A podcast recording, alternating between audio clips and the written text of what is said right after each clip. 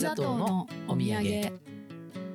私たちは氷砂糖を欲しいくらい持たないでもきれいに透き通った風を食べ桃色の美しい朝の日光を飲むことができます。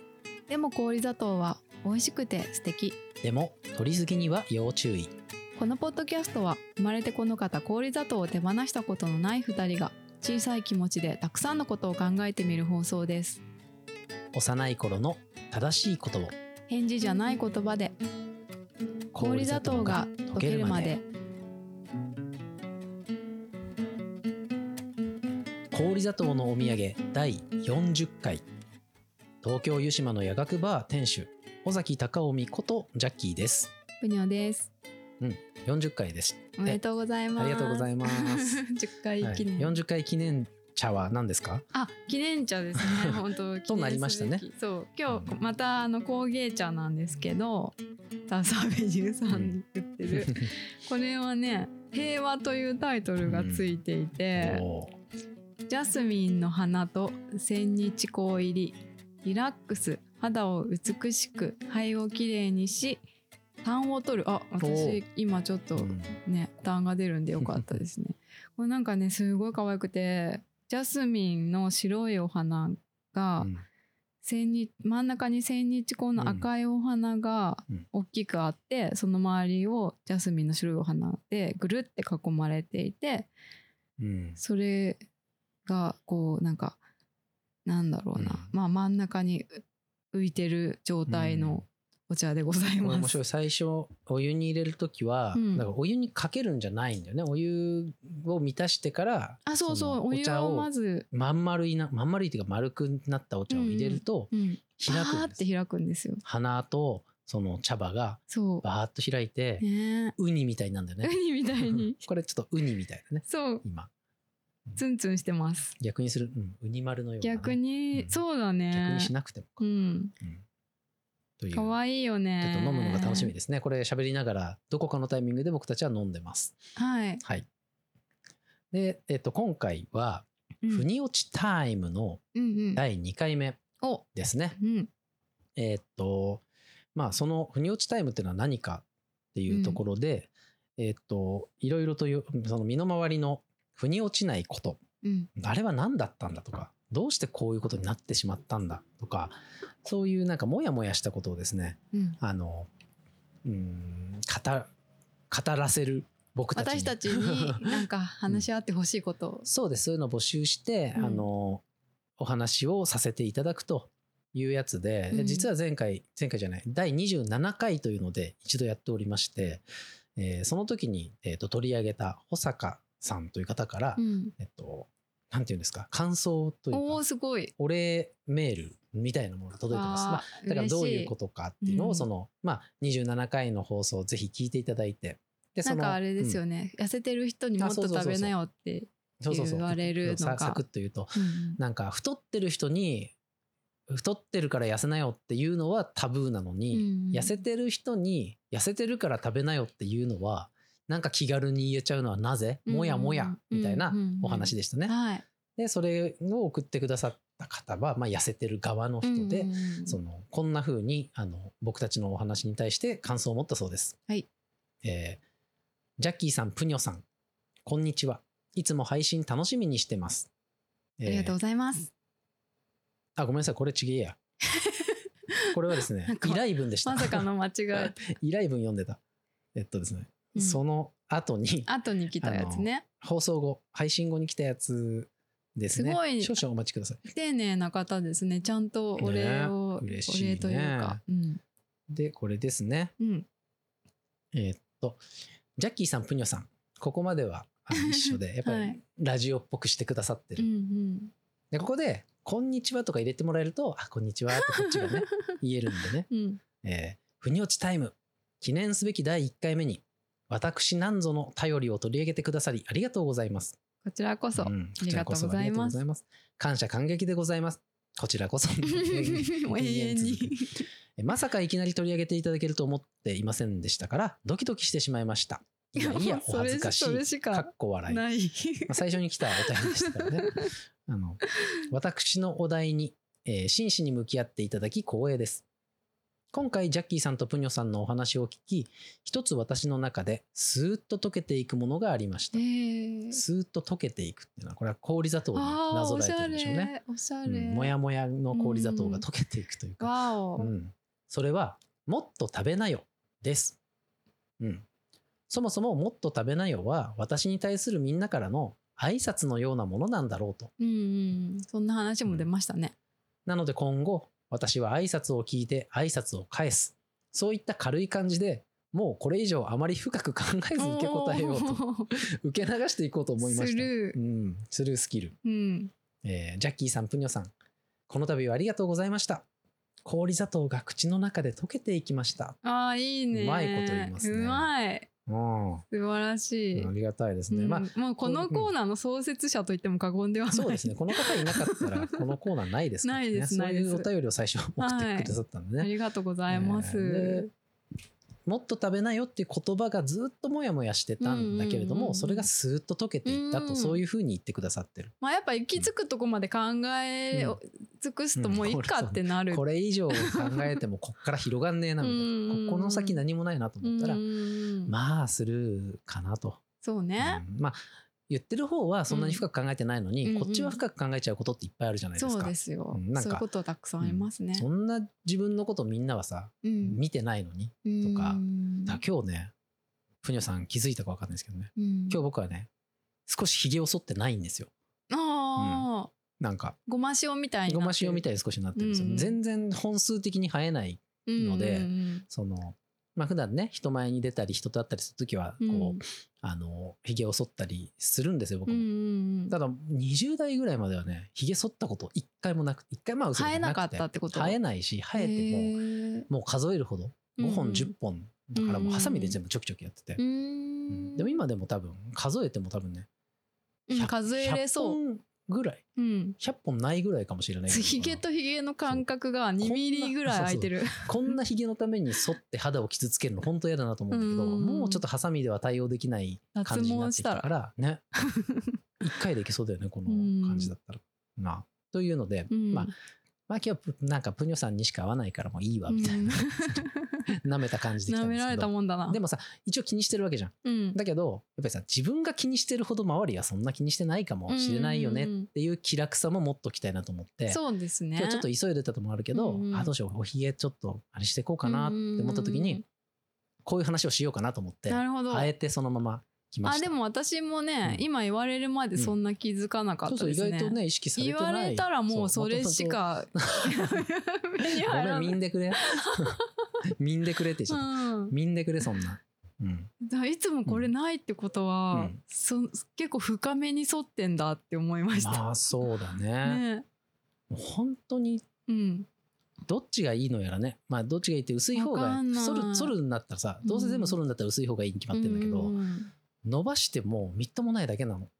うん。なんかこう立派なおひげにはなりそうもないじゃん。なんか中国なんか中国人をギガ化した昔の漫画の なんかあラーメンあるよみたいなひげになるだけなのかなと思うと。そっか。確かうに、ちょっとでも楽しくないな。口ひげだけちょっと伸ばすとどうなるか一回ぐらい見てみたいけどね、見てみたいかなりうさんくさい感じになるのかしら。うーん。ね。しかも今髪の毛長いし。ある程度やってみたことある。の、ああるあのその人に本当に会わない期間に、うんうんうん。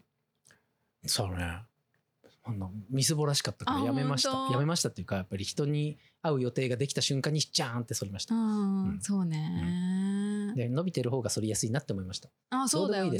そうすでもそうそう、うん。そのさその状態からさ、なくなるまで剃るのってさ大変そうって思って、大変ではないけど、うん。ちょっと肌に少し負担かけるかなって感じにはうん、なんかなるね。頑張って抜いた方がなんうかん、ね、良さそうぐらいな感じですもんね。そう。うん、そうなのです。なるほど。で腑に落ちを、うん。でですね今回は2つ目の腑に落ちです。お、そして今回その腑に落ちをやったらうん、次のうん。腑に落ちテーマはうん、ありませんので、あ、もうお便りそれで終わり。だからあの皆さんあの本当に 送ってね、なんかあの。そんな、何らかのそうそう、手段で。こんこんなねちゃんとした文体じゃなくてもいいですからね。そうなんでうす。ん、そうなんですようね。ん、うん。うんなんかこれが気になってますぐらいの感じでもいいですよ。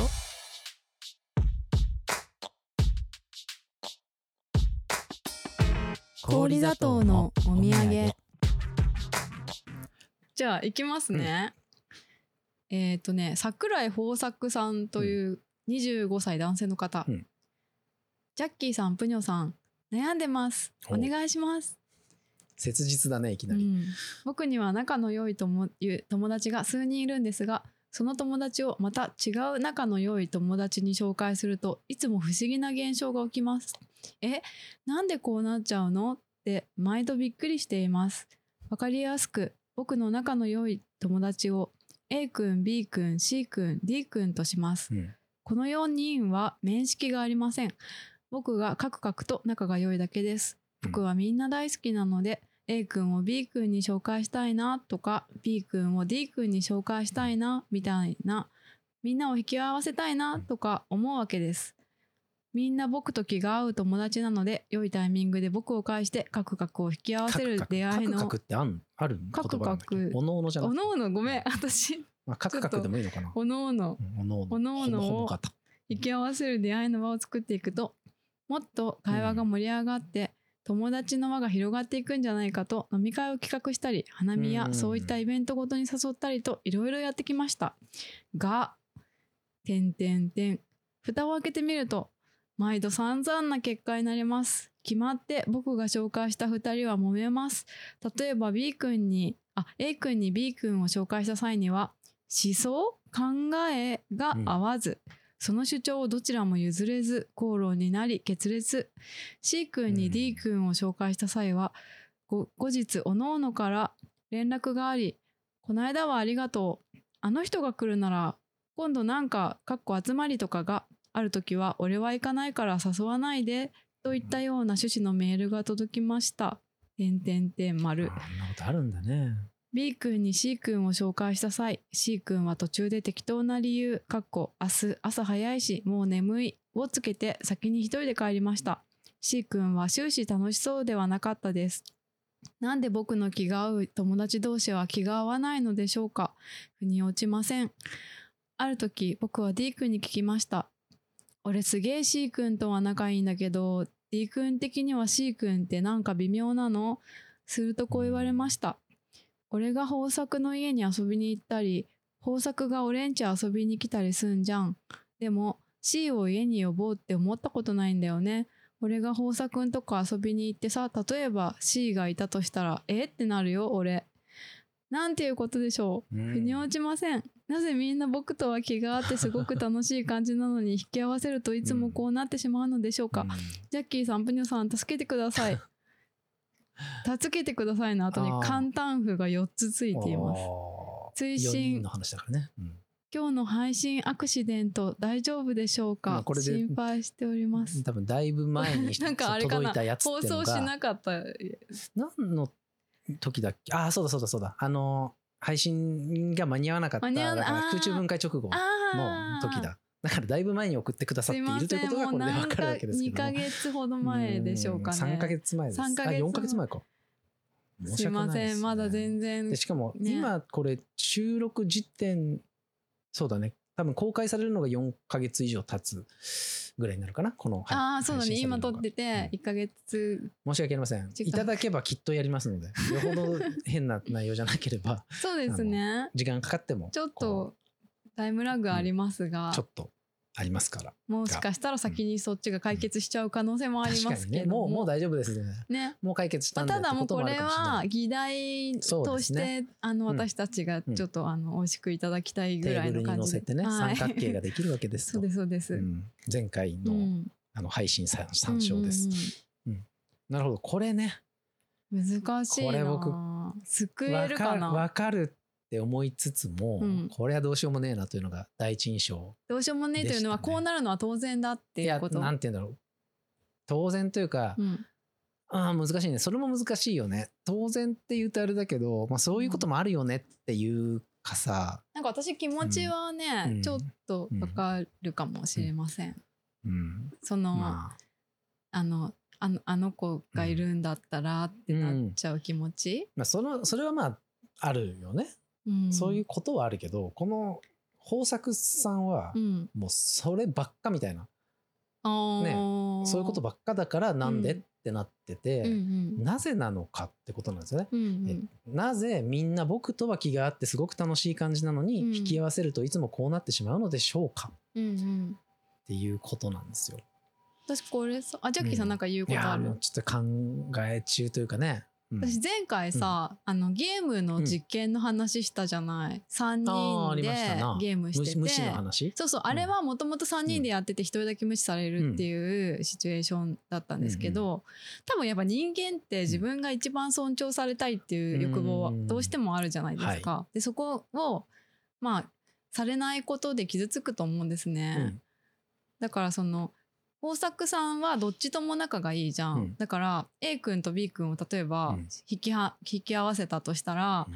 A 君から見ると豊作さんと B 君が仲良しって思うし、うん。B 君から見たら豊作さんと A 君は仲良しなんだって思って、うん。なんか2対1感が出るんじゃないかと思うの。どっちもから、うん。そう。だから別に A 君のと B 君の意見が合ってないというよりは、どっちもがちょっと居心地悪いから、うん。なんか勝ちたくなるみたいなことがあったりするのかな。そのなんか A 君より自分の方がその尊重されたいみたいな気持ちが出てくるから合わないそのなんかちょっとこう思想が対立するみたいなことにうん。なったりするのかなと思って。それはちょっと思うんだよね。あうの、ん一つには、うん僕はこの桜井豊作という人物がうんうんいいやつすぎるとまず。でモテすぎてんじゃない？あだから、人気ありすぎなんじゃ三角関係みたいになそうそうそう。うんうんうんうん。悪しき三角。悪しきというか 三角の悪用。悪用？違うな。うん。そうね三三角形角の悪はバランスい部分がやっぱがいいりちょっとと前回言いましたけどもだからなんか二等辺三角形みたくなっちゃってるのね。頂点に豊作さんがいる豊作に対して、うん。今のプニョさんの話だと特に豊作に対してうん。それぞれが矢印を向けてる場合、うん。私らその二等辺三角形の、うん。えっと、2つの鈍角。うん。鈍角って言わないか、うん。あの2つのその表、えっと、同じ角度の角が、違うな角を持つ点が、まあ、どうでもいいんだ、その辺をさうん。関係とするとさ、うん。その関係をどうしていいか分かんない、要は底辺の部分にあたる、その分かんないんだよね。うん。あなんかさ、うん。その恋愛などないけど、うん。恋愛で例えると分かりやすいと思うんですけど、明日はい、恋愛あだから行為でね例えると。行為でそう、なんか好きな異性がいて、デートするたまにデートするような、なんか私たちって仲良しだねっていうあるよね。男の子がいたとします、私にね。うんはい。でその子が「いやプニョって、うん。俺の知ってるやつとすっごい気合いそうなんだよね」うん。って今度さ連れてくるよって言ってさで女の子連れてきたらさちょっとやっぱジェラシーその自分が好きだったらさそ,、の男の子のことを「うん。え何この女的な、私というものは一体あなたの何なんですか?」っていう感じにうんなる気持ちってありますよね。ありますよね。割と。どういう、うん。あると思います。ね、人でもね、逆だから、うん。ジャッキーさんなら、うん。まあ、恋愛対象が男か女か知らんけど、うん。まあ、女と仮定し、はい固定して。うん。そのじゃそのジャッキーさんが割と憎からずを持っている人が、いやもうジャッキーさんとすっごい気が合いそうな友達いるからうん今度連れてくるわっつって、うん3人で遊ぼうとか言って、男連れてくるみたいなことって、これやっぱ警戒というかやっぱりこう身構えるよね。したらささっきの勝負みたいな。かそう別にその彼と大して思想対立してないんだけど、うん。いや俺はこう思うけどねみたいなことをちょっと言っちゃう気持ちって湧き上がらないかな。ありそうなもんですわ。そう、うん。だから豊作さうん。ん好かれすぎ疑惑、その疑惑はある。だって このあのそれぞれは、うん。そのそれぞれにその豊作さんと遊んでる時は楽しそうなわけでそうそうそう。きっと楽しいしその君とは仲良いい友達だよって思ってるんだもんね、うんそれはもう明らかだもんね。そう。うん。だからこれ解決するにはどうしたらいい？かな、うーん解決ってのが一体何なのかというところはあるなんかさですね3人じゃない方がいいうん。かもね。それかそのさ相手も誰か連れてくるみたいな、でもやっぱりさ3人とかじゃなくてやっぱ飲み会とか花見やそういったイベントごとに誘ったりってので結構そのなんていうのかな人が複数人数、多いしうん。その豊作さんの狙いとしては、うんうん。えっといいタイミングで僕を介して各々を引き合わせる出会いの場を作っていくともっと会話が盛り上がって友達の輪が広がっていくんじゃないかと。ああ広げようとしてる。のね、めっちゃいいやつじゃないですか。うんうんうんでなんかそのうん。素敵な人間関係をうん。この広げていきたいっうん、ていう気持ちなんだよね。うんうんだから解決させるとしたら、うんこの気持ちをそのがことごとく折られているということについててちょっと、うん、どうしてなていうなんのかのどうしてなのか。どうしたらその例えば友達の輪というものは広げていけるのだろうかと。私友達のは広げないタイプの人間だから。そうね、だから僕はわりかし広げる広げるよね方ではあるけど、意外とねこういうね、うん A 君とあじゃあ B 君と C 君を引き合わせるみたいなことは、うん。やっぱ慎重うん。です。それはやっぱり若い頃というか、うん。この豊作さんも25歳とありますが、うん。そういうぐらいの頃にやっぱ失敗してるからかもね。うん。あんま覚えてないけど失敗してるんだろうなうんみたいな。ああじゃあうん。豊作さんの時もあったってことですね。と思います。うん、ん。なんか何にも考えずに、え、だって、え、そう、あの、えっとね、うん。ちょっとわかりました。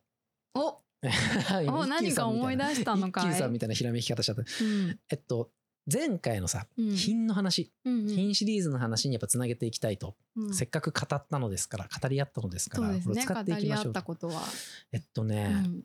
やっぱりその、誰のためにがあるんですよ。うん。やっぱり欲求として僕の結構多いキー欲求は、うん。例えばさ実家に帰りました。うんうん。じゃあ実家に帰った名古屋。うん。友達いっぱいいる。うん。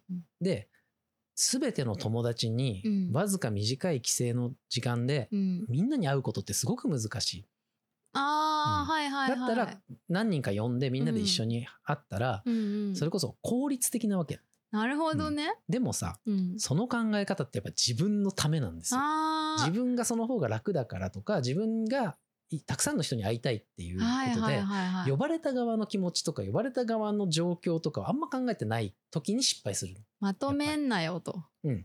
そうそ俺らを、う。なんとなくそういうのがさ伝わるかもしれないし、うん。だからその取り合わせをちゃんと考えなきゃいけないとかさ、うん。うんなんかそのうーん A 君と D 君ならよかそのよかった。まあ例えばだけど、うんうんうん。中学の同級生でうん。会いましょうでも、もういくいくら同じ中学とはいえさ別に仲良くなかった組み合わせとかだと、あなんであそうだよね、お前が都合いいからって同時に呼ばれても俺こいつと話すことねえしとか言って、うん、そうなるとなんか別にもともとその呼ばれた2人はさ、うん。別に普通になんか別の機会だったら仲良く話せたかもしれないけど、うん。えなんか一緒くたに呼ばれてなんか話すことないんだけどってそのさ設定されちゃうとなんか緊張するし身構えちゃうしあそうでもそれはある気がする、うん。だからあなたを引き合わせたい人がいるんですとかっていうのはもう言わないぐらい気づかせない。そうだね。だそれもそう、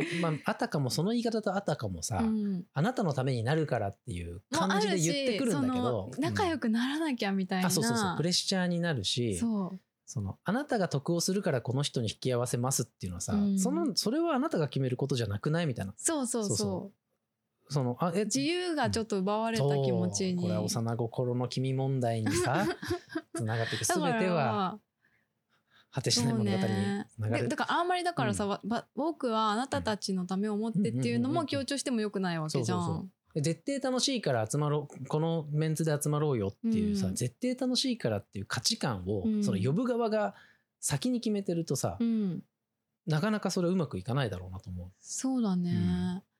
から、ちょっと偶然を装ったらいいんじゃない、そうだね、うん、うん、だから呼ぶっていうことの恐ろしさ。もう呼ぶという行為、うん。うん。うん。呼ぶって何？ってことじゃんうん。つまり必そこに必然性がないのに、うん。じゃあなんか本当にうんとたまたまじゃあね A あの、まあ、僕だとします、うん。僕がいてでまあある店で飲んでたら、うん。まあ友達 A が来て、うん。そこに友達 B が来て、うん。でそこでたまたま「あこんにちは」って言って、すごいなんかそこで盛り上がって「うん。あじゃあ今度3人で飲みに行きますか」みたいなのって自然じゃない、それだったらその変な身構えはないと思う、のよ。うんまあ、もしその2人が僕のことめっちゃ好きだったらうん。うん対立心が生まれるっていうことはあり得るかもしれないけどそれだったら最初の段階で、うん。じゃあ今度3人でってさ、なんないもんね。僕が主導して言うんじゃなくて、うんうんなんとなく自然に、うんうん。あの誰からともなく、ん。えもうちょっと話してたいけど帰んなきゃいけない、うんうんうん。じゃあ今度じゃあさ、うんことになったとしたらあの結構穏便にというかスマートに行く可能性が高まる気がする。だから段階を踏むっていう、うん。二段階右折みたいな。右一旦こっち行ってからっていう遠回りに見えるけど近道みたいな。急がば回れんというそうね。だからそれを意図的にやるのは難しい。だからその豊作さんはすごい優しい人で、えだってみんなであの会ったら楽しいし、うん。輪は広げ広げて広げていきたいし、きっとこの2人は、うん。あの魅力的な2人だから、うん。そこで会った時に仲良くなってくれたら嬉しいし、うん。なんかそのそこでそのお互い刺激し合えたらいいかもねって思うわけだよ。だけど実はそれを見たいとかやりたいって思ってるのはは豊作よ。お前の欲望が。そう欲望なのではないのかみたいな ここともある。そうだね。だから少し厳しめに考えると。操作してる面はあるもんね。そうなんだよ。だからそのコントロール感とか、まあ、呼ぶみたいなその自分が主体になっちゃってる確かに。感じだから例えばさね。まあそれがさまあそんそれは本当にうん。限定されたことになっちゃうけど、その人がまあお店をやってたとしたら、あ俺の知ってる人ですんごい君に合いそうな人いて、こういうお店やってんだけど行ってみればみたいな、うんうんうん。いや俺は別にそこに参加してもいいししなそのぐくてもいいし、らいならまだいいのかな、その自分で決められるし、うん。あともうそのことを言わなくてもいいわけだからね。こいつやべえと思ったらなんか合わないなと思ったらその共通の友達の名前を出さずに、うんうんうん。お店とかだったら「あじゃあごちそうさまです」って帰ることもできそうるしだね。うん。そこに自由度の幅が広がる、ななんか呼ばれてこの場所っていうとややっぱりそのちょっと不自由な感じが、しちゃうのかも。うんそうだよね、ここでねその豊作先生のねうん。あの文章を見ると、うん。やっぱりこう、えー紹介するとか、うんうんうん。えー引き合わせるとかって言葉が結構いっぱい出てくる、あとは誘う。うん。企画する。うんとか。やっぱりそこで豊作さんが主体になっていることに問題があるかもしれない。確かに、もし別の環境で A 君と B 君 C 君と D 君が出会っていたら、うん。違うその展開になるかもしれないよね。うんうんというのはちょっと思いましたね。そうですね、やっぱちょっとそれはもうどうにもできないってことなんですかね。その自分が広げようとうんかそうね。どういうでもその、例えばさその誰か好きな子がいて付き合いたいって時に、うん。遠回りして、そのモテもなんだろう。なんていうか、うん。ジャッキーさんよく書いてるじゃん、うん。その付き合ってくださいは悪手で一番の。そうだね。そう。うん。でじゃあどうしたらそこに行けるかっていうことを考えた方がいいっていうその感じで行くとしたら、その友達の輪を広げたいということがあると。うんで友達の輪広げようよっていうのは、まあ、一番良くないということじゃないですか。そうそうそうそうそう。じゃない方法としてはつながって。こうぜみたいな。みんなでつながっていこうぜみたいなことを言うと、うんえーってやっぱなるもんね。うんうんうんなんか勝手にそういうふうに動き出すみたいなやりね。方ってあんのかな、これがまああるかわかんまああるはあると思うんだけど、うん。まあ、ジャッキーさんが実践してるのはやっぱりお店をやるってことだと思うんですよね。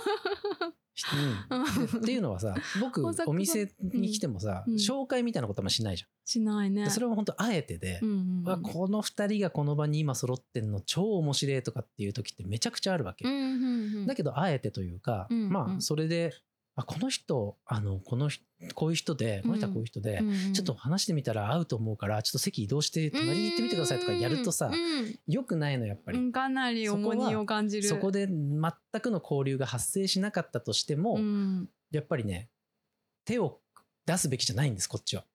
まあ、場合にもよるよ。あまりにもってことだったらさりげなくあれそういえば君もなんかラグビーやってたよねとかさわかんないけどそういう一言によってあそうなんですかっていうのをその、うんまあ要は情報を出す程度のことはやるかもしれないけど、うんまあ、これを言ったら食いついてきそうだからとか、うんまあ、それがあまりにもその共通しすぎていたりとか、同じ小小学校だよなこいつらとかさ実は知らないけどみたいな、そういうことはやるとしても、うん。あんまりそれをやりすぎないように僕はしてて、うん。でそうするとねそのお互いそれぞれのお客さんと仲が良かったりすると、その片方が次にお店来た時とかに「この間いたあの人さ」みたいな。おなん。か結構面白そうな人だったよねとかって言ってきたりするわけですよ。なんかその感じがいいんじゃないかなって。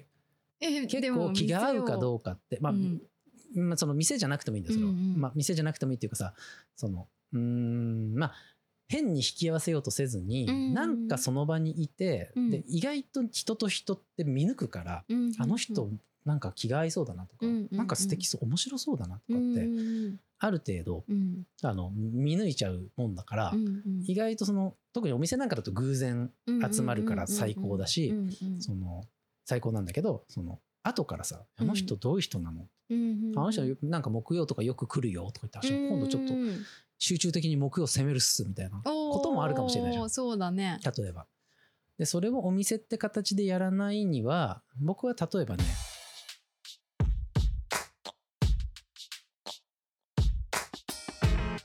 氷砂糖のお土産。あのお店夜学バー始める前は、うん。花見沢俊彦がやってたんああですよ、や言ってたね。お花見の、うんうん。まあ、イベントというか。殺伐とした花見うん殺伐花見。これは僕が始めたんじゃなくって、うん。あのーまあ友達の友達がその主催してたところに僕も毎回というか、うんうん。まあ、一緒に始めたようなもの。うん。もともとその野外飲み会を一緒に、うんうん。野外で飲んで新宿中央公園で初めて会った時かな、うん。2回目の時かなんか、うん mixi で知り合った人なんだけど、うん。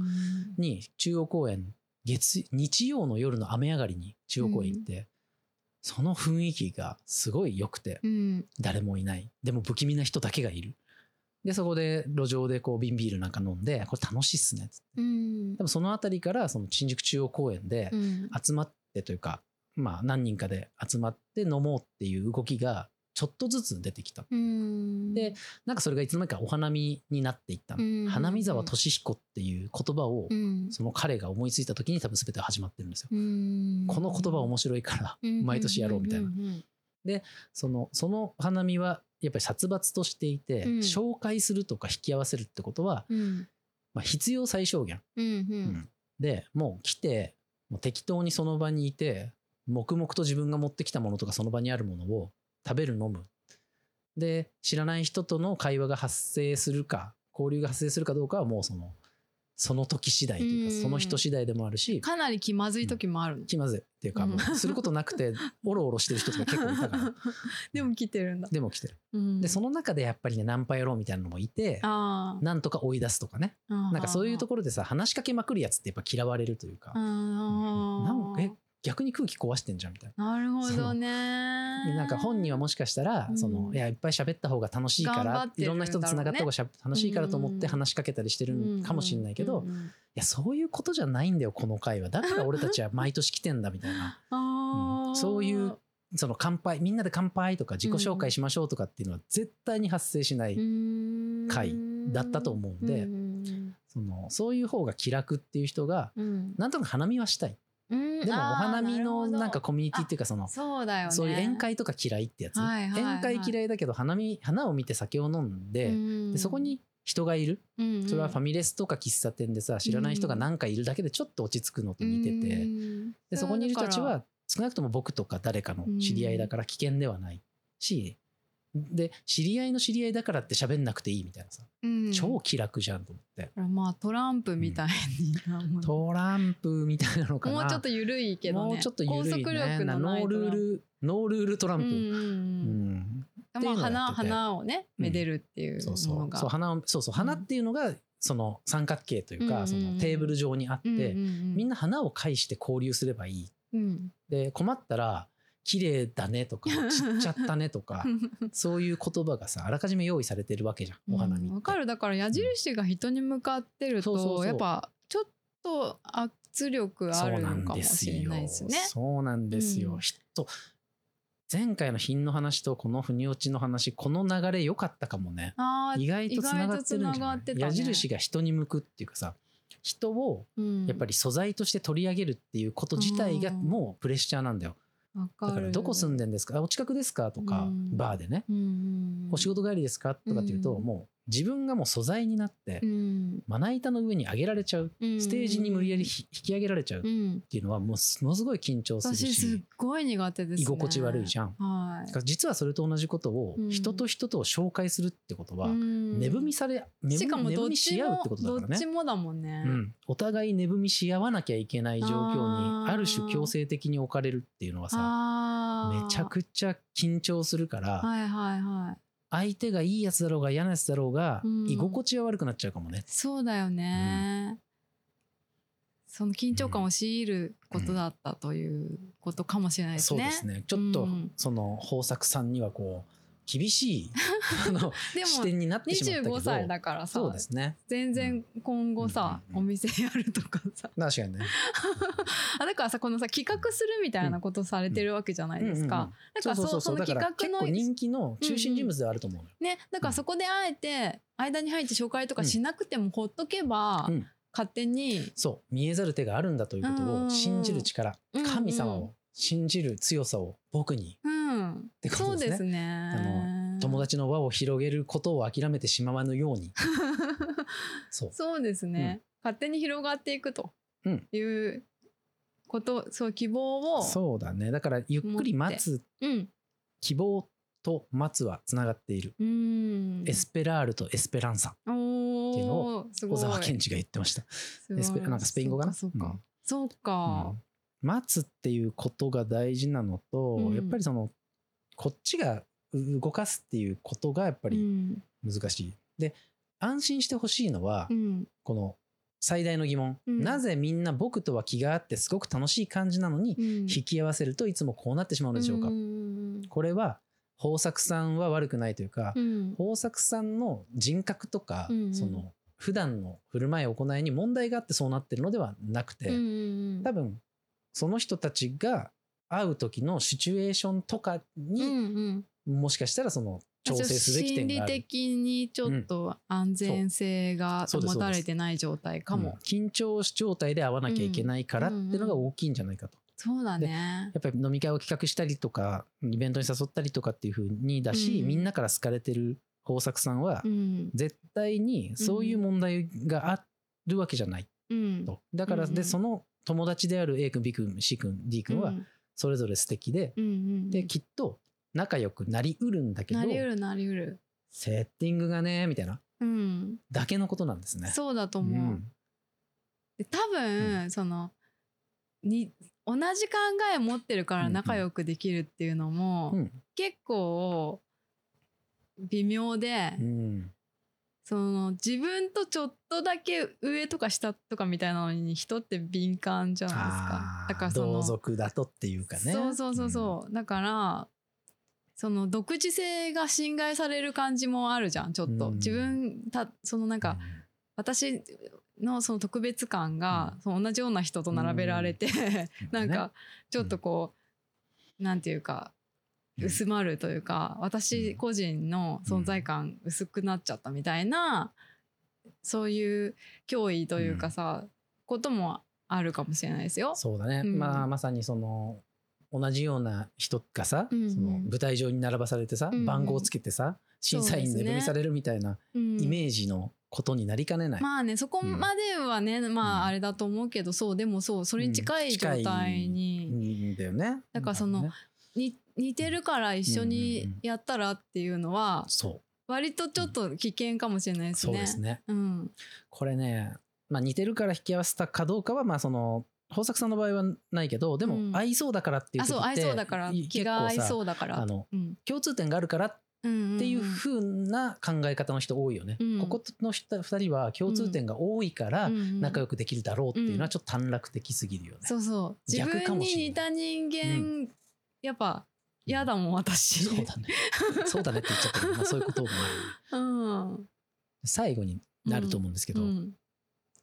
一番大事なことをね、僕が思ってることを言うと、人と人が仲良くなるのって時間がかかるということだと思います。すやっぱり引き合わせてその日に仲良くなるだろうことを期待してはいけないし、そうだよそうだよ、逆にその引き合わせちゃうと何時間とか、その少人数でおそらく話さなきゃいけなくなっちゃうし、あるいは短い時間かもしれないけど、なんかその1回でなんか仲良くなるかならないかを決めなきゃいけないっていうプレッシャーもあるし、から、じゃあ50%以上いかなかったらゼロになっちゃう人もいるし、例えばね。だからね、その、急ぎすぎた感もあるかなと、うん、だからまだもしかしたらここで結論出さなくていいのかもしれない、うん、あいつちょっと気が合わないわって言われたとしてもその後の展開もあり得るから別に自分が責任感じる必要もそんなにないし、うん、まあだねその、うん、あダメだったとは限らないですよね、そうなんです。長い人生。これは結構最後にフォローのようなものになっていって良いですね。あの僕もね、うん、友達女の子の友達で、うん、その高校1年の時同じクラスだった子、うんうんうん、で今ももこの間名古屋帰った時もちょっと会って話してっていうの、うんうん、とても仲いい子が、もうなんかねすごい仲良くなったの高1の時に、うん。うん、でも仲良くなった頃に、いやもう私あなたとはまあ、ゾネと呼んでくれるんですけど、うん、ゾネとは本当絶対仲良くならないと4月は思ってたと。へうん、こんな人間とはもう本当合わないから、うん、だから最初の方ちょっと隣の席かなんかになって、最初の方はなんかちょっとあれだったと思うんだけどなんか喋ってくにつれてやっぱりさそのよくあるやつじゃん。やっぱ第一印象悪い方がみたいな話あるじゃない、うん、だからやっぱハードル低いからさ、うん、最大最大限下がってる状態から始まるからさ、だから今もしかしたら、うん、その A 君と B 君とかは、うん、あんつさあんまり好きじゃないんだよなって状態だかもしれないけど、逆にさそうそうそのハードル超上げた状態でさ合わせてるじゃん。そうそうそう。きっといいやつだよめっちゃ気が合うと思うんだよねみたいな。で、そこの期待値からすると全然だったんだけど、そこで一旦下がりに下がった後もう一回会ったら結構いいやつみたいな。もしかしたら意外と話わかるじゃんって。言ってでそれも引き合わせるって形じゃなくて、うんうん、なんか偶然とかで居合わせるような環境があるとすごいいいんだろうなと。そうね。だからまあ企画はするけど何も言わないとか、うん、その感じがいいのかもしれない、自由に来るような企画とかさ、まあ、誘うとかそのダイレクトメスメール、こういうのあるよって伝えるぐらいで、別にそのなメメンバーみたいな感じで、じゃあじゃあ予約っていう感じじゃなくて、自由に来られる会にたまたまいて、最初はなんかうわあの人いるんだかもしれないけど、うんうんうん、もしその2人が本当にその仲良くなれるような人たちなんだったら、うんうんうん、意外とまあセンスいいし、うん、なんか悪くないこと言ってんじゃんみたいなさ、うんうんうん、なるかもしれない。そうですね、もしそれであいついるから帰るわってぐらいだったら、もうそれは救いようがないしその人もちょっと柔軟性が。そこに対して説教するべきだと思う。いやそうそう人なん大勢人数いる中でこういう別のね、目的がある会で、ちょっと一回会ってダメだった人がいるから帰るってのは、君さちょっとってそれは叱っていいと思うからね、逆にちょっとさすがにそれは、まあ、私だったらほっとくけど。まあまあまあその会がどういう会にもよるけど、例えばなんかじゃあ共通の友達のピアノコンサートに行って、ピアノコンサートに席座ってあいついるから帰るとちょっとおかしいじゃん、例えばね。それがどのレベルで線引きするか、じゃあもう一緒に温泉入るとかだったらさ俺帰るわでもいいかもしれないけど、まあでもきっとねそういう言い方しないあごめんちょっと用事を。明日早いしって。そうそうそうそうそう。まあだからそう,、まあ、そういうことはねもうね、あの自分だけの問題だと思わない方がいいですね。そうですね。自分に問題があるわけじゃなくて、うん、やっぱシチュエーションとか、うん、そういうことにやっぱりそのうんと調整すべき点というかね、うん、そういうことがあるのかもなと思うと、ね、楽になるのではないでしょうか。そうです。もう、ね、あのなるようになれと。うん。これで少しは腑に落ちたでしょうか？皆さんというか、ねねね、主に豊作さん、はい、でもこういうことはあるあるだと思うんで、うんうん、こういう割とあるあるなことも含めていろいろ送ってきていただくと、はい、このようにあの考えてみますので、ね、考えてみますので、うん、皆さんよろしくお願いします。はい。あのようやく解放されたツイッターあそう DM 新 X の DM そうそうそとか、うん。Spotify のコメント欄とかでもいいですし、うん。うんうんまあ、何らかの方法ではい。夜学バーのホームページもよく探すとメールアドレスとか公開されてるし あのね。何らかの僕のホームページのメールフォーうんうんうんムもありますし、うんどんな方法でもいいのではい。あの送ってみてください。ってはい感じですかね。はいお待ちしております。はい。なんか良さそう。ねいい一回でできたね。うん、私たちにしては珍しくね、うんこのぐらいの感じでいきたいですね。いいんじゃないでしょうか。はい。うん、それでは。今日のところはこれで。これで